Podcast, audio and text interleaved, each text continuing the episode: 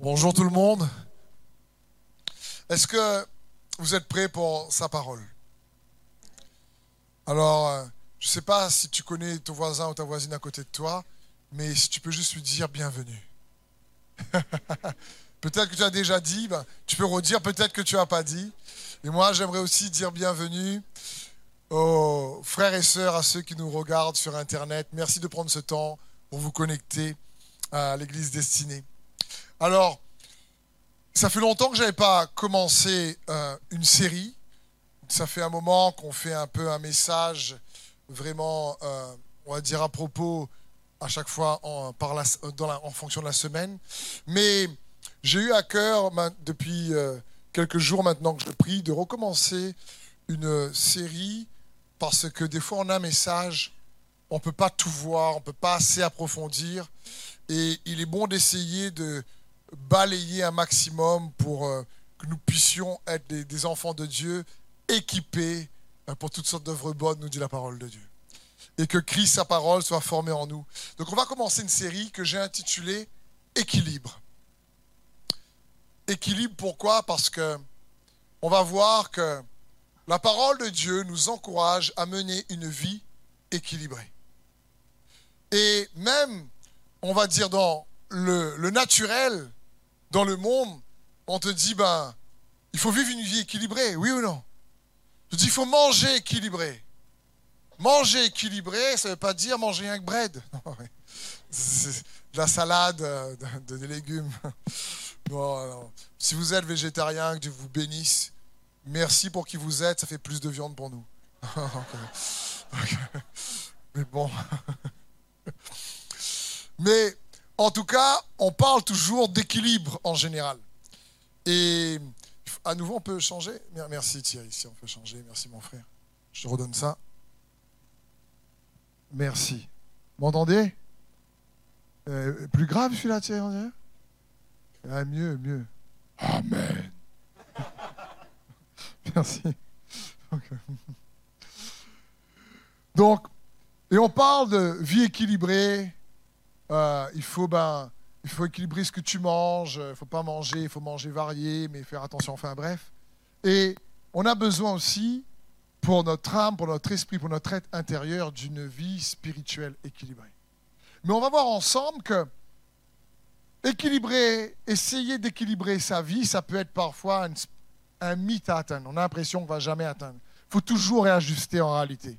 C'est difficile de pouvoir avoir une vie pleinement équilibré. Ça dépend des saisons, ça dépend euh, euh, des, situations, on est tous uniques et variés, mais j'aimerais juste que nous puissions être encouragés au travers de sa parole pour tendre vers une vie équilibrée en Jésus-Christ. Parce que je comprends que savoir équilibrer sa vie spirituelle avec sa vie professionnelle, avec sa vie personnelle, avec sa vie familiale, ah, c'est jamais toujours facile. Jamais toujours. Ça ne se dit pas, mais vous avez compris. C'est pour bien insister. Et euh, pourtant, on va voir ensemble, dans cette première partie, qu'il y a du bon sens dans la foi.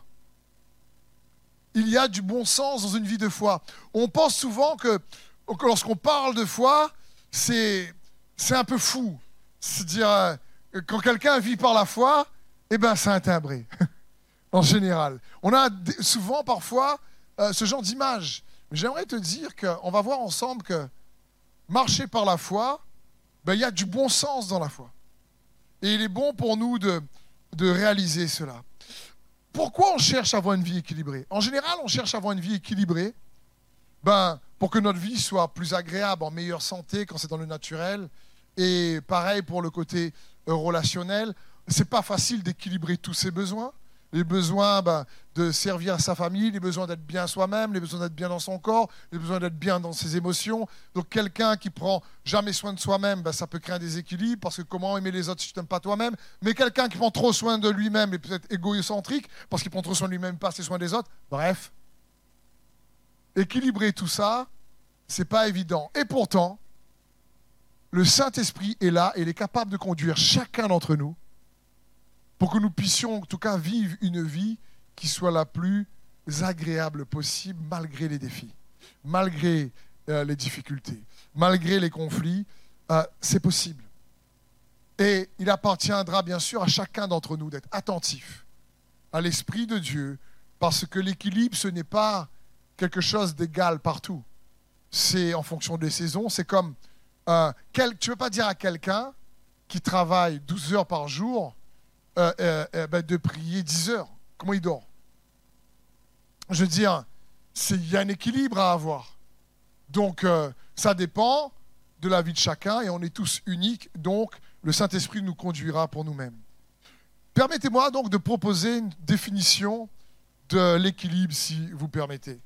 C'est une vie qui cherche à mettre en harmonie toutes nos activités et responsabilités afin d'être bien dans tous les défis de la vie. Mais on va voir que l'équilibre, ce n'est pas une question d'équilibrer notre planning ou nos activités en réalité. C'est une question, l'équilibre commence à l'intérieur de nous. Commence dans ton cœur. Commence dans ton âme. Jésus était l'homme le plus équilibré que la terre ait porté. Il arrivait à vivre en étant le lion de Judas et l'agneau. Il arrivait à vivre en étant l'alpha et l'oméga. Il arrivait à vivre en étant pleinement spirituel et pleinement naturel. Jésus était capable de naviguer en des extrêmes et de savoir quelle était la mesure qu'il fallait donner au moment donné. Et pour nous, c'est bon de imiter Jésus, de regarder à lui. Dans 1 Pierre 4, au verset 7, il est écrit, La fin de toute chose est proche. Menez donc une vie équilibrée et ne vous laissez pas distraire afin d'être disponible pour prier. Quel verset La fin de toute chose est proche. Et quand l'apôtre Pierre écrit ça, savez qu'aujourd'hui on est un petit peu plus proche? 2000 ans après à peu près Il dit la fin de toute chose est proche. Menez une vie équilibrée. Ne vous laissez pas distraire afin d'être disponible pour prier. Et donc, c'était un peu l'introduction de cette série, parce qu'on va voir au cours de cette série comment faire pour tendre vers une vie spirituelle plus équilibrée, personnelle, familiale, essayer de voir le côté pratique aussi de la chose, voir le bon sens de la foi, là, ce que Dieu veut pour nous. Mais on va voir aussi dans cette série ben, comment, quel est l'équilibre entre la foi et les œuvres? Entre le surnaturel et le naturel.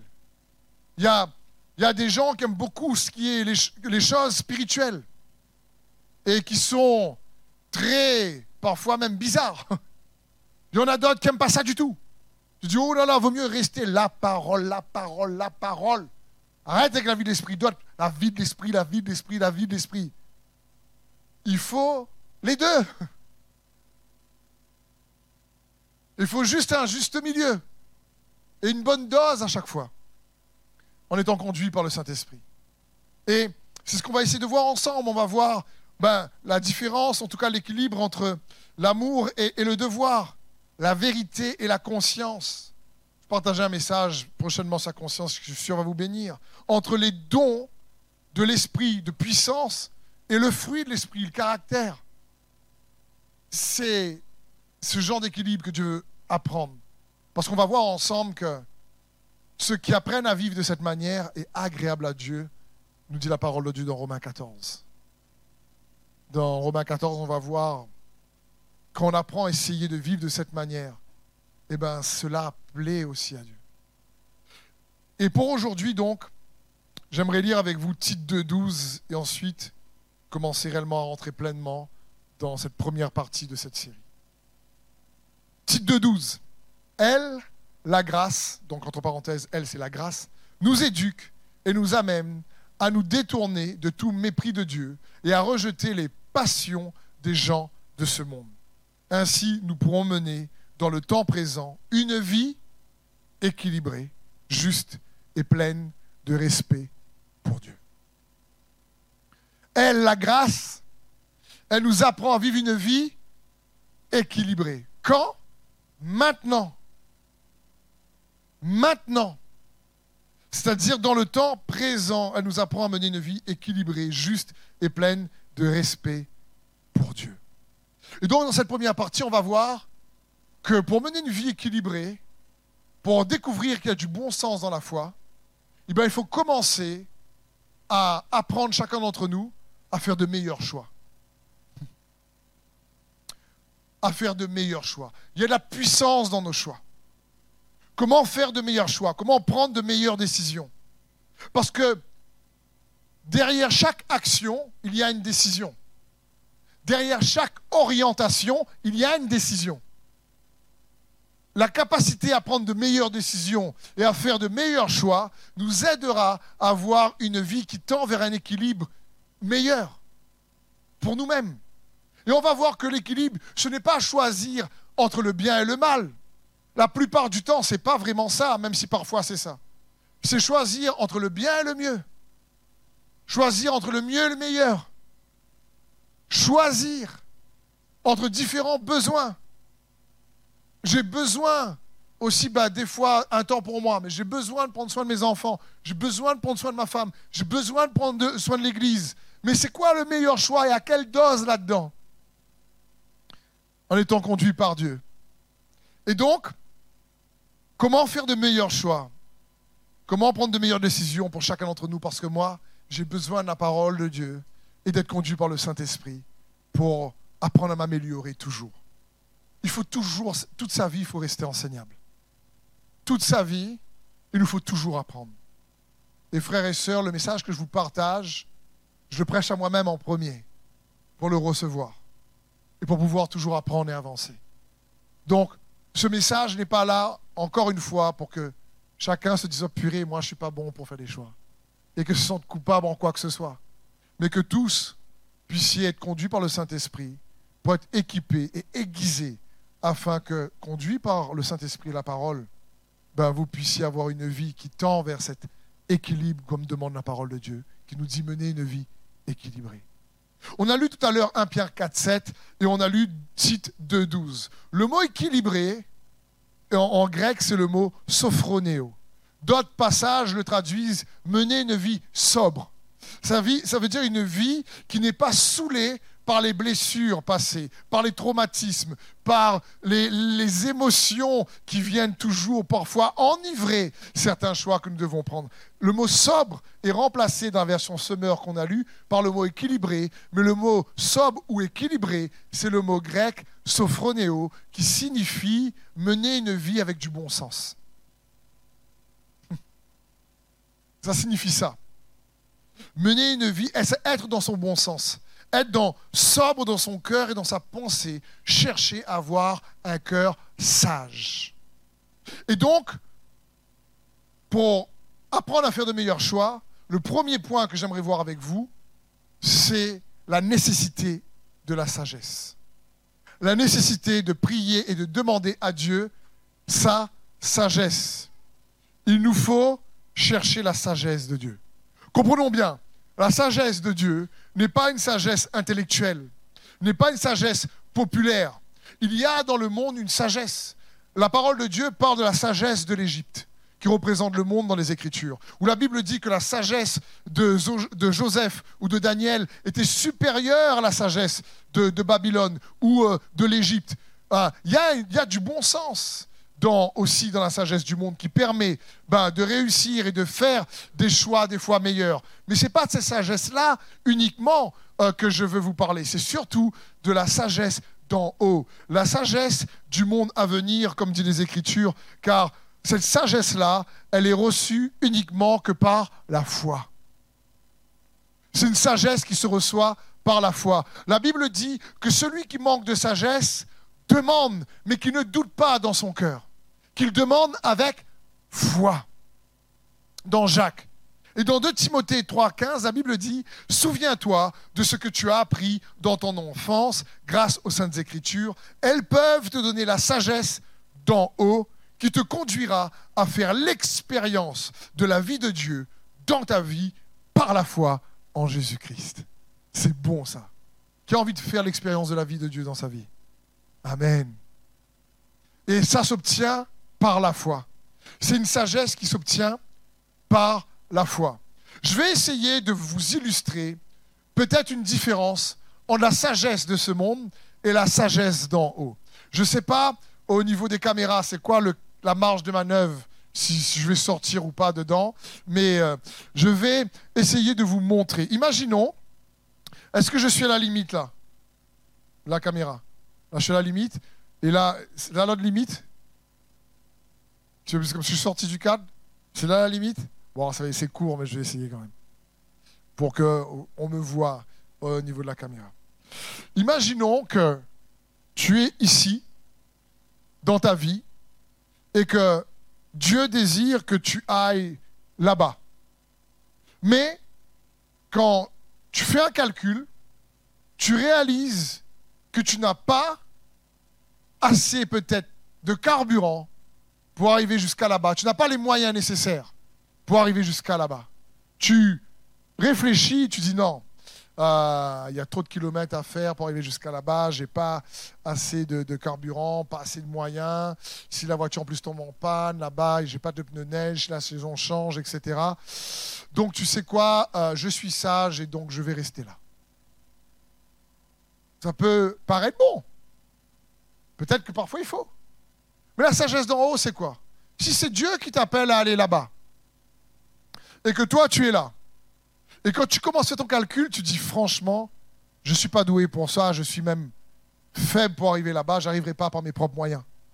Mais tu dis, Seigneur, je sais que tu m'accompagnes et tu es avec moi. Donc tu commences à marcher et tu commences à faire des kilomètres. Et quand tu arrives à là, tu tombes en panne d'essence. Et là, tu ne sais pas quoi faire, effectivement. Et tu cherches Dieu. Et à ta grande surprise, il te fait rencontrer quelqu'un qui te dit Hey, mais tu vois, tu fais juste encore euh, deux pas, il y a une station d'essence derrière. Et il te guide. Et du coup, tu fais oh, purée. Je dis Viens, je vais t'aider, on va pousser la voiture, ta voiture ensemble. Tu pousses ta voiture, tu mets l'essence, et tu dis Waouh, j'ai pas prévu ça. Mais je ne m'attendais pas à ce que je rencontre quelqu'un et qu'il y ait une connexion comme ça. Hop, tu refais deux pas. Et là, tu n'as plus de batterie. Ta batterie, tombé en panne.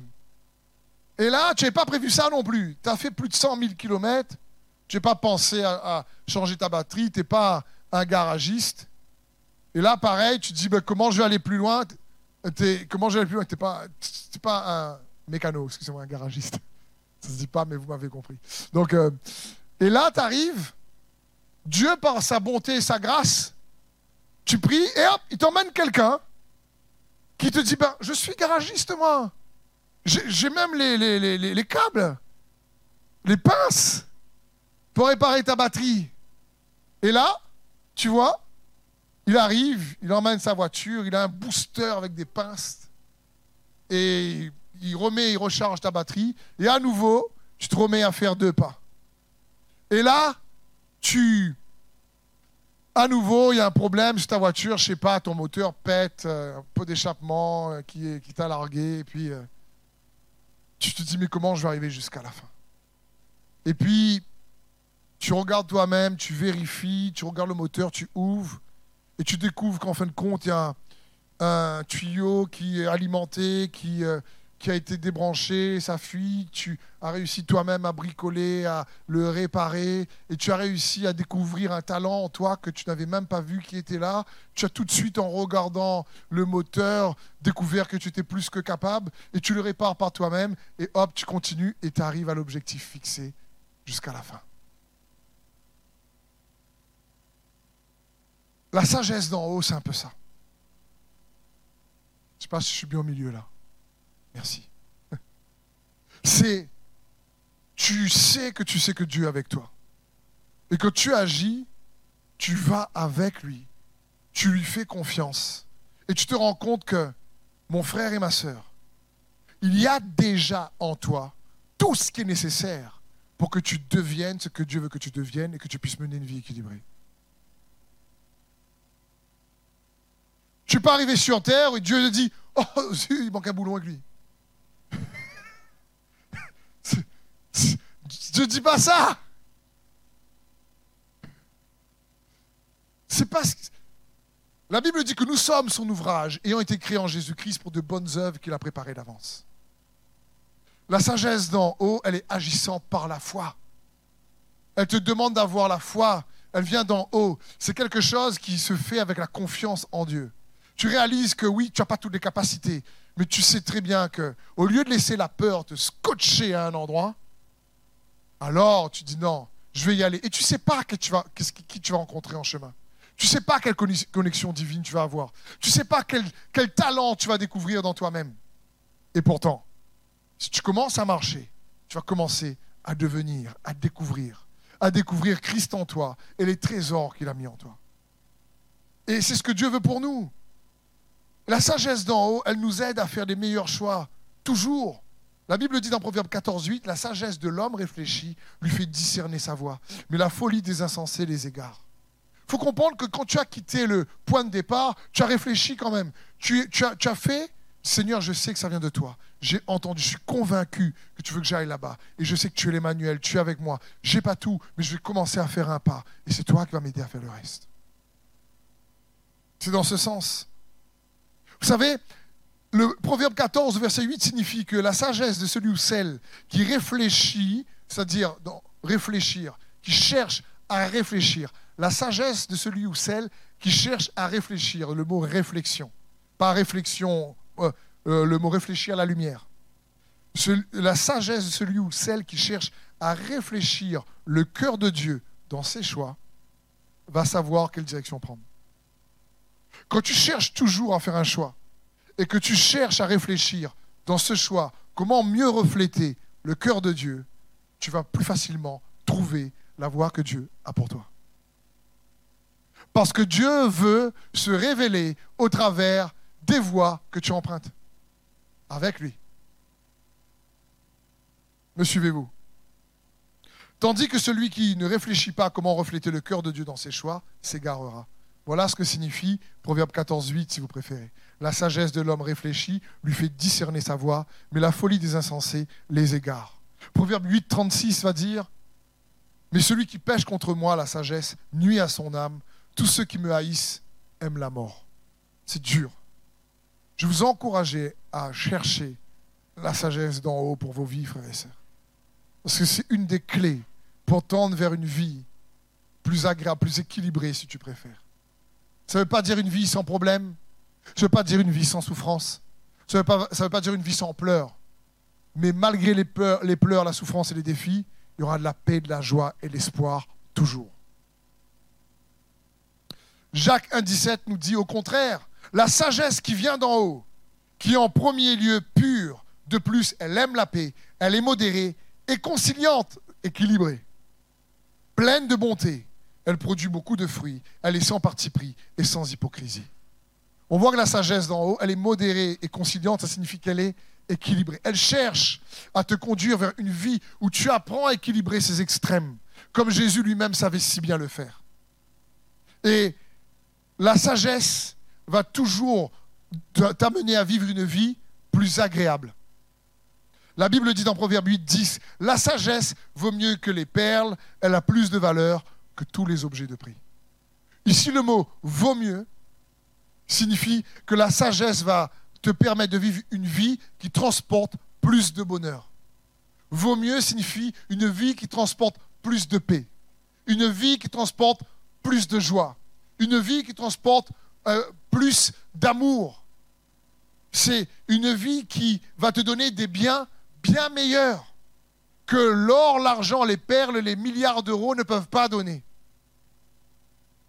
C'est dans ce sens.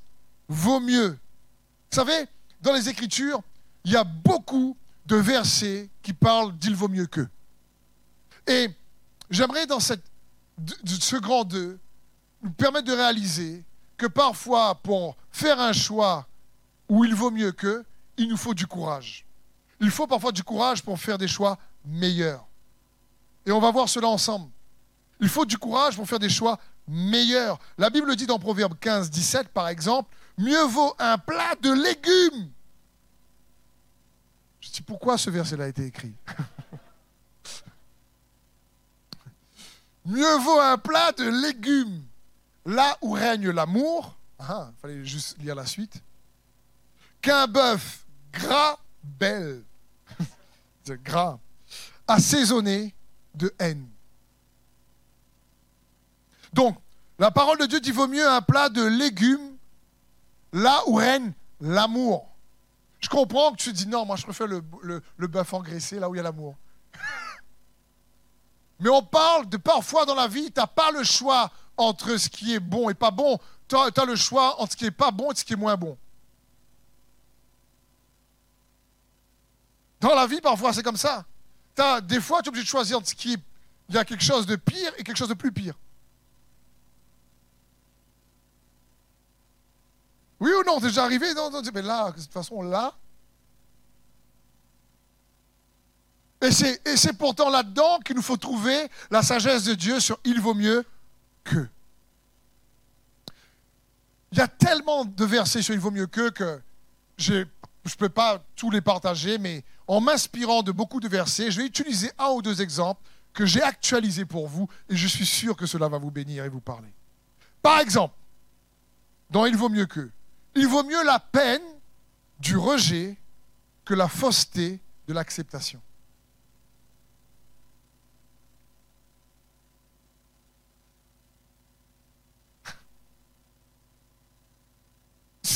Il vaut mieux la peine du rejet que la fausseté de l'acceptation.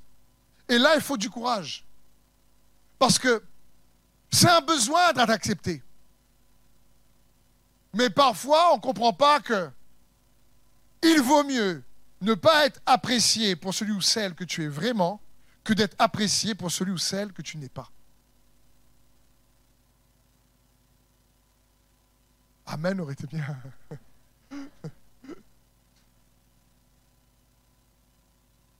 il vaut mieux que.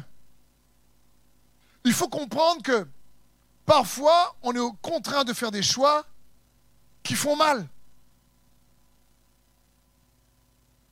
Pour pouvoir avoir une vie plus tard plus agréable.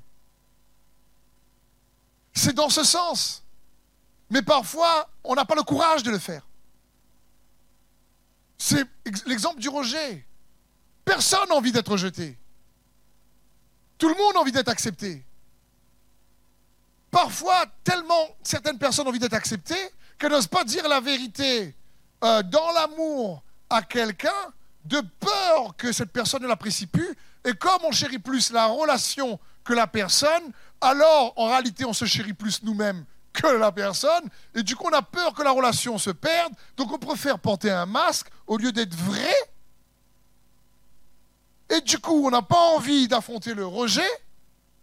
Et on préfère rester faux.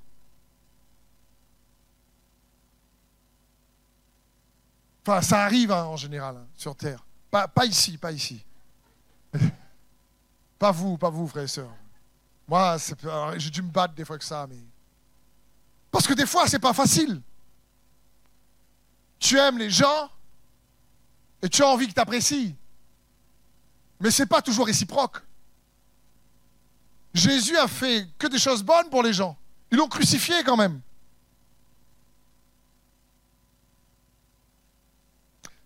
Je vais prendre une illustration euh, donnée par euh, mon papa cette semaine.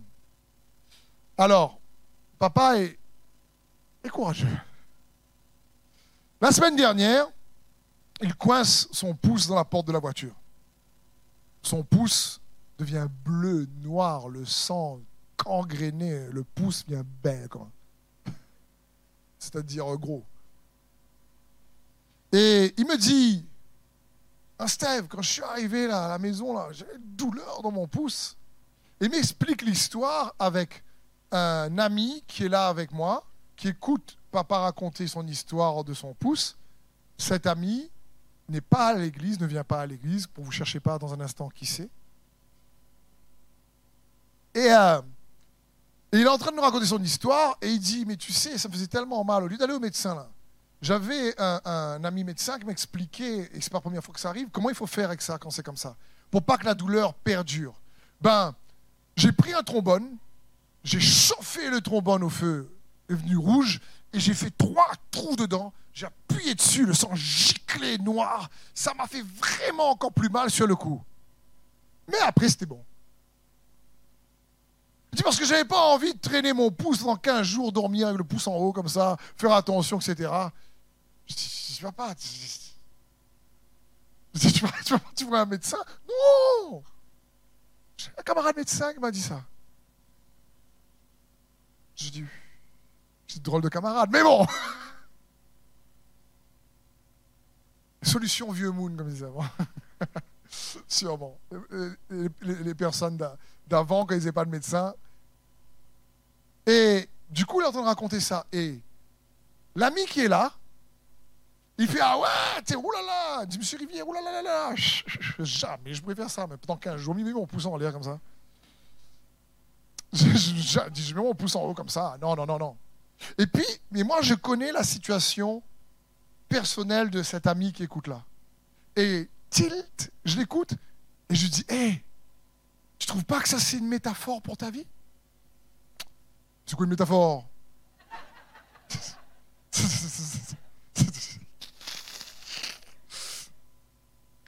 Je lui dis C'est une image.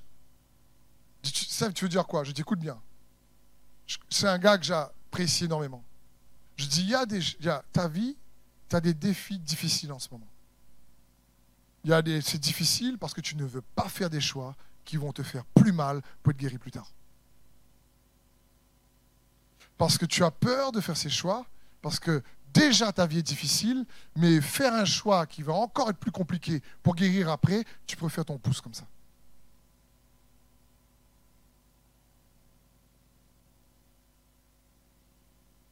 Et là, il a moins ri.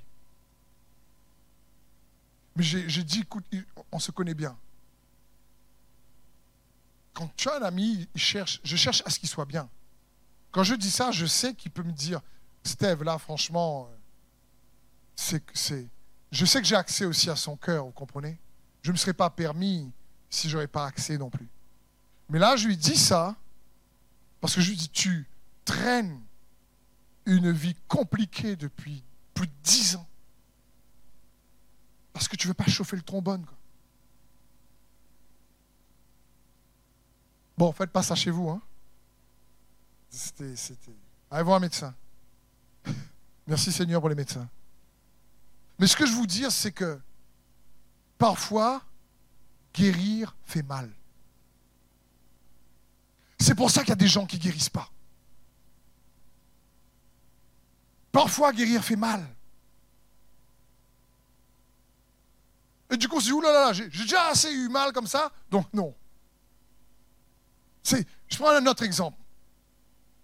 Imaginons un couple qui malheureusement divorce ou se sépare, et l'homme ou la femme de ce couple, cinq ans après, il a toujours gardé les vêtements, l'album photo, il est là, toujours en train de regarder le, conjoint d'avant, et, il a toujours mal, c'est une séparation. Il dit, tu te souviens, mais ça, c'était les belles années de ma vie. Aujourd'hui, tu sais, bah, c'est dur de trouver quelqu'un, c'est compliqué parce que, tu vois, c'était déjà difficile cette séparation, donc j'en peux plus, etc. C'est pas évident. Et tu dis, pourquoi tu gardes ça? Ben, Ça me permet, si tu veux, de me rappeler ces bons moments, etc. Et quand tu dis à cette personne, mais attends, si tu veux aller de l'avant, si tu veux rencontrer quelqu'un, à mon avis, c'est un conseil, tu fais ce que tu veux, mais sépare-toi un petit peu de ces choses qui t'attachent à ton passé comme ça. Et là, ça fait mal.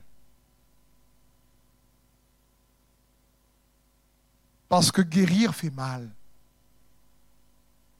Parfois. Ça demande de faire des choix courageux. Qui sont sage dans, en disant Seigneur, je le fais parce que je sais qu'aujourd'hui ça fait mal, mais tu sais quoi Tu sais quoi? Je sais que tu es mon consolateur. Saint-Esprit, tu es le consolateur. Donc si j'ai la force de le faire, c'est parce que je suis confiant que tu vas venir me consoler. Et il vaut mieux qu'il y en a plein dans la parole de Dieu. Il y en a beaucoup. Mais je vais prendre juste cet exemple il vaut mieux que vous puissiez réaliser que c'est comme quand quelqu'un a déboîté, je ne sais pas, son épaule. Ben pour le remboîter, là, il va douiller. Du verbe douille. Du verbe, ça va faire mal, quoi.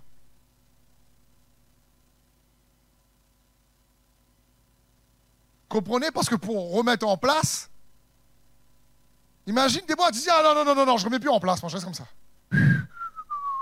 Sinon, je sais pas, on dort, sinon tout le corps. Mais non, non, non, non, non. Parce que je comprends, ça peut faire mal. Quand guérir fait mal, il vaut mieux que. C'est jamais facile, parfois, pour mener ou tendre vers une vie équilibrée. Parce que ce n'est pas juste un choix entre bien et le mal, comme je vous disais. Comment faire de meilleurs choix? Parce que parfois, ça fait plus mal. Il y a des gens qui restent dans une douleur qui traîne parce que peut-être qu'ils n'ont pas le courage de faire un choix qui, sur le coup, peut faire mal. Et il prie le Seigneur, Seigneur, arrange cette situation. Seigneur, je te demande de faire ça pour moi. Et le Seigneur dit, ben fais-toi. Non, Seigneur, toi fais pour moi. Seigneur, je te dis, ben écoute, moi je te demande de faire. Oui, Seigneur, mais tu n'as pas compris. Moi, je te demande de faire pour moi. Et on demande au Seigneur de faire des choses pour nous que lui nous demande de faire. Et on ne comprend pas pourquoi ça ne marche pas.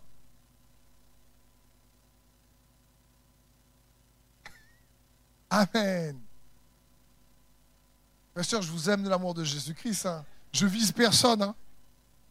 Je, vise personne. J'ai certains qui me regardent comme ça. Je, vise personne. Maintenant, comme je dis toujours, si tu crois que je te vise et que tu prends ça pour toi, c'est que c'est pour toi. C'est tout. Donc,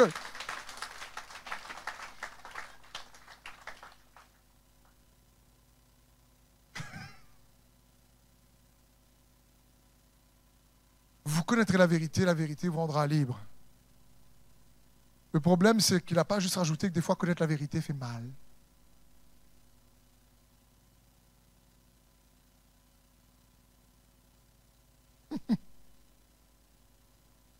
Mais la liberté en vaut la peine. En Jésus-Christ. Il vaut mieux que, il y en a plein dans les Écritures. Il vaut mieux la bénédiction de la grâce que le salaire du mérite. On, fait ce que Proverbe 14 dit. La sagesse de l'homme qui réfléchit à ses voies discerne. Et donc là, essayons de réfléchir. On a réfléchi un instant ensemble sur il vaut mieux la peine du rejet que la fausseté de l'acceptation. Et j'ai essayé de creuser pour faire comprendre qu'on est souvent piégé dans les propres situations parce qu'il nous faut du courage pour faire ses choix. Et des fois, on ne les a pas. Parce que, pourquoi on ne l'a pas? Parce qu'on a oublié qu'il est le consolateur. Et qu'il est celui qui restitue, qu'il est notre rédempteur. Qui redonnera pour cette personne qui regarde ses photos, en réalité, un meilleur conjoint, une meilleure conjointe pour celui qui n'arrivait pas à se détacher, par exemple. Que tu fais confiance au Seigneur. Il restitue, il rétribue, il rachète. Mais ici, un autre exemple, mieux vaut la bénédiction de la grâce que le salaire du mérite. Ça signifie quoi? Vous savez, on aime recevoir les bénédictions quand on mérite. On est des, êtres qui fonctionnent en général au mérite. Le problème, c'est que la grâce de Dieu ne se mérite pas. Le mot grâce signifie faveur imméritée. Et donc, on a du mal à recevoir sa grâce qu'on fonctionne au mérite. Et ça, c'était un problème au départ que j'ai dû gérer dans mon cœur. Parce que Seigneur, là, j'ai prié beaucoup là. Eh là, franchement, j'ai prié, j'ai jeûné, là, il faut que je la percé. La ne vient pas. Tu pries, tu jeûnes pour une situation, et c'est l'opposé qui se produit. Et là, tu as l'impression du Seigneur, T'as pas vu tout ce que j'ai fait, quoi T'as pas vu comment je sers l'église? T'as pas vu comment je dors pas? Des fois, je prie T'as pas vu ma sainteté?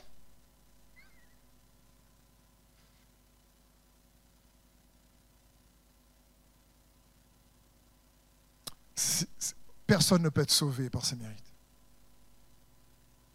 C'est une grâce que Dieu nous a offerte parce que Jésus mérite. Parce qu'il est mort et ressuscité.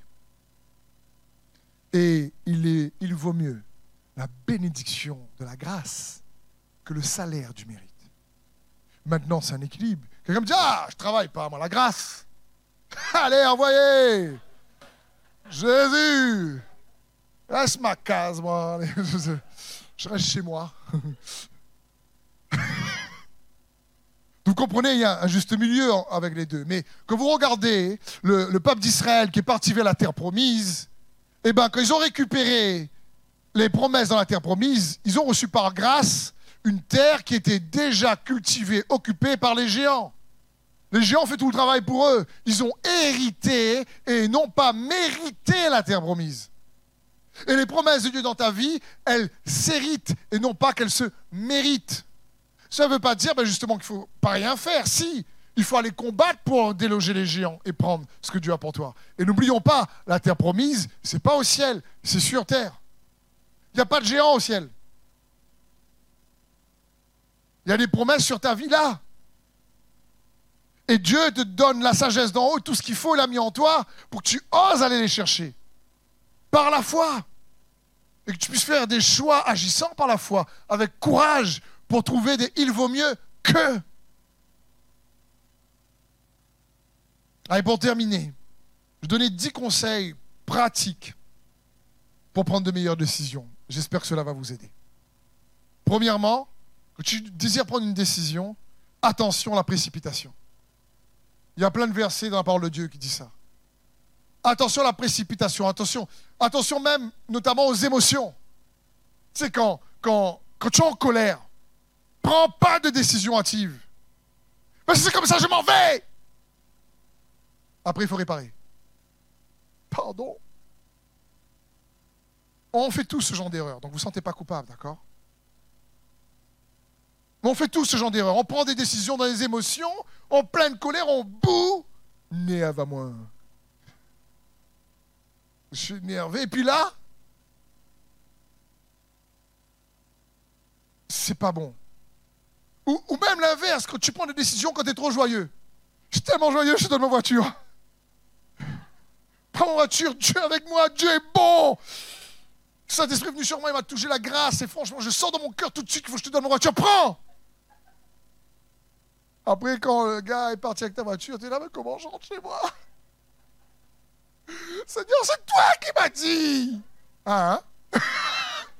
C'est toi qui as entendu, je pas dit ça moi. Après, tu vas voir personne.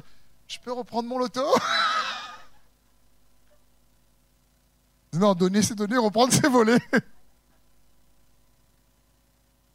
Dire attention à précipitation, attention de toujours faire un choix quand émotionnellement tu es bouillant, que ce soit dans la colère, que ce soit dans la joie, et attends. Deuxièmement, Prends le temps de parler avec Dieu et surtout de l'écouter.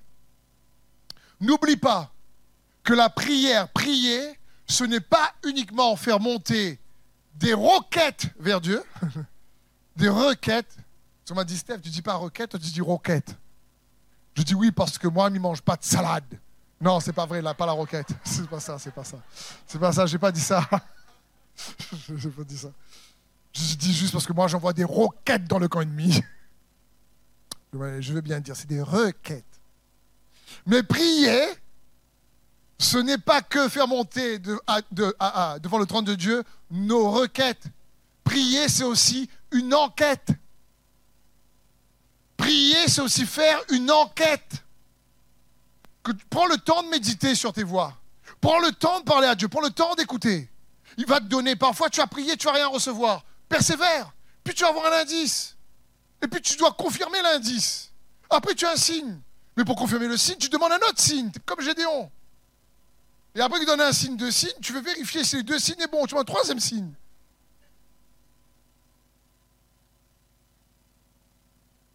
Je veux dire, prier, c'est pas juste faire monter à Dieu une requête, c'est aussi apprendre à le chercher, Dieu dit, cherche d'abord le royaume de Dieu. Cherchez, vous trouverez. Cherchez, c'est enquêter. C'est pour ça qu'il faut persévérer dans la prière et lui présenter nos circonstances et nos situations. Troisième conseil, pense toujours aux conséquences, aux conséquences de il vaut mieux que. J'aime le dire, je l'ai déjà dit. On est libre de nos choix, mais on n'est pas libre des conséquences de nos choix. Une fois que tu as choisi, une voie, c'est un choix. Tu, as semé un choix comme une semence. Quand une femme ou un mari choisit de vivre avec telle personne, tu es libre de faire ce choix. Mais après, tu viens avec. Pour ça, dis Seigneur, est-ce que c'est vraiment la femme de ma vie? Seigneur dit ah ben, Je sais pas, c'est toi qui viens avec. Non, c'est vrai, c'est pas vrai. Non, une blague, c'est une blague. C'était une blague. C'était une blague.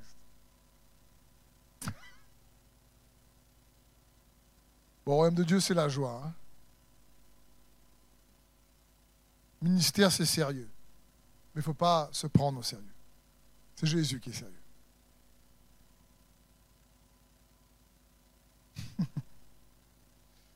Il faut apprécier aussi juste de vivre. Donc c'est une blague. Je sais qu'il y en a qui n'aiment pas trop les blagues quand on prêche tout ça, mais c'est pas grave, j'en fais quand même. Parce que c'est chacun est différent, d'accord? Mais bref, il faut comprenons bien. Quand tu fais un choix, d'abord tu formes un choix. Ensuite, ce sont les choix que tu as fait qui te forment. Soit les choix te transforment, soit les choix te déforment. Donc, réfléchis aux conséquences de tes choix. Quatrième conseil, renseigne-toi dans le domaine que tu recherches. Aujourd'hui, on a accès à l'information de manière incroyable et facile. Renseigne-toi dans le domaine que tu recherches un peu plus. Aujourd'hui, avec Google, c'est incroyable ce que tu peux apprendre en un instant. Donc, il est bon d'essayer également, dans le choix que tu veux faire, d'éradiquer le maximum d'ignorance. Cinquièmement, cherche conseil auprès des gens qui sont marqués par la grâce de Christ dans le domaine. Des gens, pas tout le monde est un conseiller. Et on va voir aussi ça si on a le temps dans cette série. Pas tout le monde est un conseiller. Choisis un conseiller qui te rapproche de Christ, qui te pousse à devenir celui que tu es en Christ. Et pour ça, choisis des gens qui peut-être sont passés par là où tu es passé, mais que tu as vu l'intervention, la main de Dieu dans leur vie. Ils sont marqués par la grâce de Dieu là-dedans. Où ils s'y connaissent, où ils ont la victoire dans le domaine. Je veux dire, c'est intéressant. Donc, sixièmement, anticipe les obstacles mais avec foi. Avec foi. Pas avec peur. Pas avec peur, avec foi. Les obstacles, il y en aura toujours. Des incertitudes, il y en aura toujours. La, destinée, ton appel dans ta vie, c'est pas un chemin droit. Ça va faire comme ça. Mais des fois, tu montes, tu descends. Franchement, tu, dis, tu arrives, tu vois, si tu veux, un, plateau là, mais tu n'avais pas vu, il y a un fossé à descendre là. là, tu dis, oh non il faut aller là-bas, mais il faut passer par là. Je n'avais pas vu ce détour. Mais tu sais, quand tu descends, tu montes, ben, tu travailles ton cardio. Arrivé là-haut, ton mollet vient belle comme ça. Tu as gagné en muscle. Tu t'es musclé. C'est toi qui es gagnant d'avoir fait cet effort. Tu arrives là-bas plus costaud. Et c'est ce qui se passe dans l'esprit. Que tu persévères. Tu arrives à destination plus costaud. Donc anticipe les obstacles avec foi. 7. Démasque les peurs cachées dans ton cœur. Démasque les peurs cachées dans ton cœur. On en a tous. Sois honnête avec toi-même. Quelles sont les peurs là? C'est comme on ne peut pas construire un couple à partir de la peur. Je veux dire, si un mari dit, ben moi, je sers mon époux ou, euh, euh, une femme, son, son, époux, parce que je veux pas qu'il me, j'ai peur qu'il me quitte.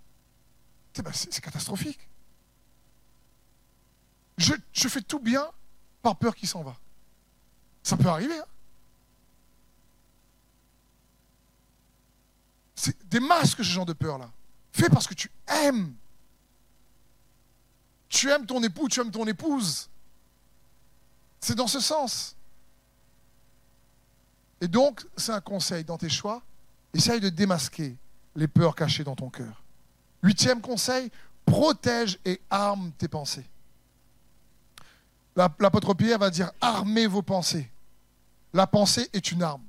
Je disais à la prière cette semaine, je dis aux frères et sœurs qui étaient là, je dis n'oubliez pas, l'armure du chrétien dans Éphésiens 6, c'est pas juste une image, c'est pas pas juste une récitation. Je mets le casque du salut, la cuirasse de la justice, le bouclier de la foi, la ceinture de la vérité, les chaussures, le zèle de l'évangile et l'épée de l'esprit. Ah, moi là. C'est pas ça. C'est pas ça.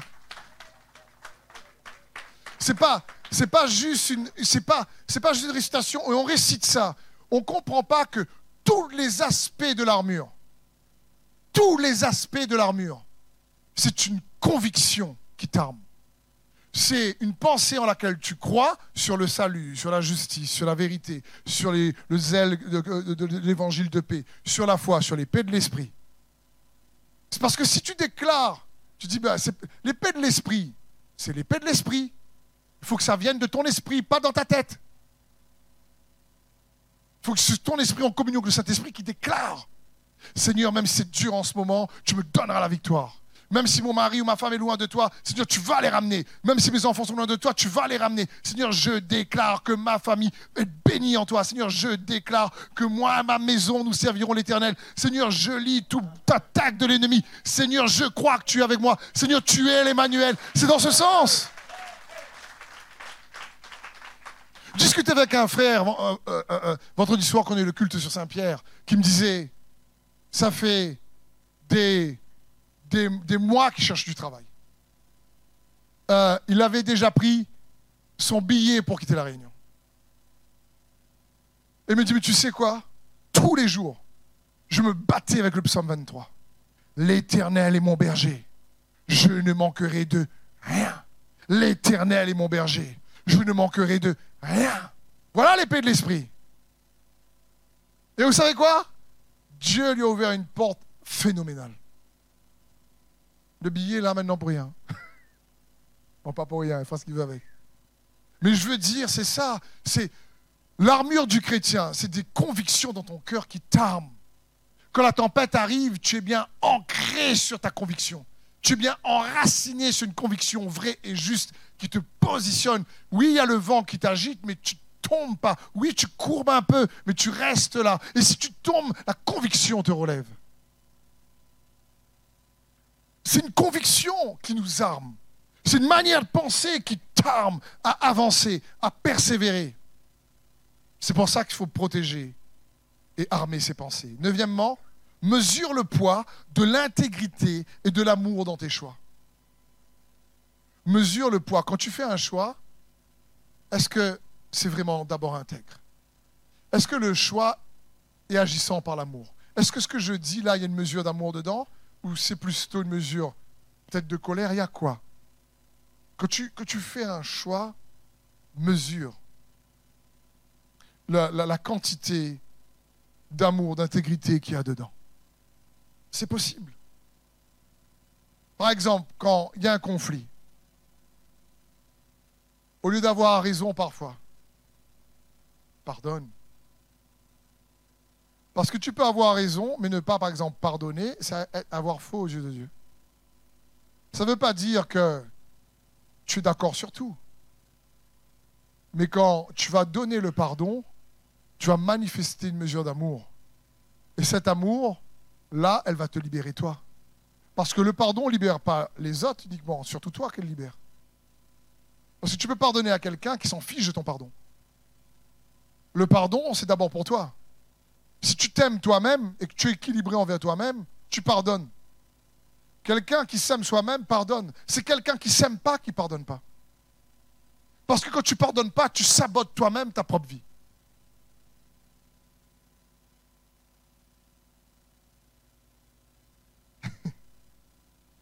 Certains me regardent comme ça. Hmm. Au secours, Seigneur Jésus.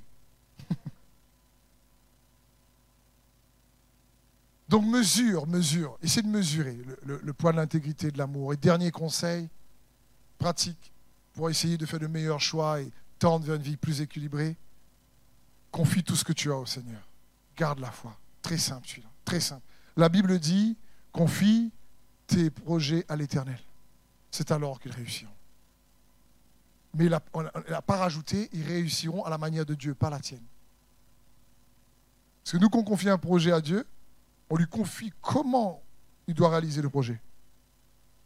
On ne confie pas le projet, on dit Seigneur, tu vois, moi je veux arriver à là, je te confie mon projet, mais écoute, je vais te conseiller aussi comment il faudrait que tu le fasses. Vois D'accord Tu es Dieu, tu as créé toutes choses, mais par contre, là, c'est ma vie. Tu comprends? Et j'ai besoin quand même, là, que tu entendes ce que j'ai à te dire. Confie tes projets à l'Éternel, abandonne-toi entre ses mains. Et il fera le reste. Amen. Donc, comme dit 1 Pierre 4, 7, la fin de toute chose est proche. Menez une vie équilibrée. Ne vous laissez pas distraire afin d'avoir du temps pour prier. Prier, c'est une enquête. Afin que lorsque quand tu pries, tu cherches dans ta relation avec Jésus, dans la foi avec lui, être conduit dans ses voies, et à faire des choix meilleurs, il vaut mieux qu'eux. Et à aller saisir les promesses que Dieu a pour ta vie. Les victoires, les bénédictions que Dieu a pour ta vie, malgré les montagnes à gravir, malgré des fois les vallées à remonter. Amen. Est-ce que le, groupe de louanges peut venir, s'il vous plaît? Juste prier pour vous, ici, et ceux qui nous regardent sur Internet. Saint-Esprit, je te remercie pour ta parole. Esprit de Dieu, que ta grâce, comme dit tu nous enseignes dans ce temps présent à, mener une vie équilibrée. Seigneur, moi le premier, j'ai besoin de ta grâce, besoin d'être conduit par toi, de tendre vers ça. Je n'y arrive pas tout le temps. J'ai besoin de toi, Seigneur. Seigneur Jésus, aide-nous à t'imiter. Saint-Esprit, viens former Christ Jésus en nous. Je te prie particulièrement pour ceux et celles qui nous regardent, qui sont dans ce lieu. Je sais que tu as déjà commencé à parler à plusieurs. Leur donner le courage de faire des choix qui peut-être, ils savent que ce sont des choix justes, mais qui n'ont peut-être pas eu la force de le faire. Je demande l'Esprit de Dieu de leur donner le courage de faire ces choix. Pour ceux qui nous regardent sur Internet également, je prie que la révélation du Saint-Esprit qui est le consolateur soit votre portion, que vous puissiez faire des choix, peut-être parfois qui ne sont pas faciles. Parce que oui, comme je disais, guérir fait mal. Mais le consolateur ne manquera pas de venir. Il ne manquera pas d'agir pour ce pourquoi il a été envoyé. Alors merci Saint-Esprit d'étendre ta main. Chaque personne, chaque frère et sœur dans ce lieu, ceux qui nous regardent. Dans le nom de Jésus, qu'un baume de paix soit leur portion. Et je te prie particulièrement pour que tu puisses leur donner, nous donner, augmenter dans nos vies sagesse. Nous avoir ton cœur dans les choix que nous devons faire. Dans le nom de Jésus. Amen. Merci à ceux et celles qui nous ont suivis sur Internet. Merci également à ceux et celles qui nous soutiennent. Vous pouvez donc toujours nous soutenir avec, en cliquant sur je veux bénir.com, en allant sur ce site. Et vous êtes plusieurs déjà à le faire. On vous remercier pour cela. Notre cœur, c'est de vous bénir, vous, en tout cas par sa parole. Et j'espère qu'elle a été efficace pour vous. Et je prie que si, en tout cas, elle vous a encouragé et que vous avez à cœur de le faire, n'hésitez pas peut-être à la partager à ceux et celles de votre entourage qui pourraient avoir besoin de la parole de Jésus-Christ qui libère et, qui guérit, et du Saint-Esprit qui console. Soyez bénis.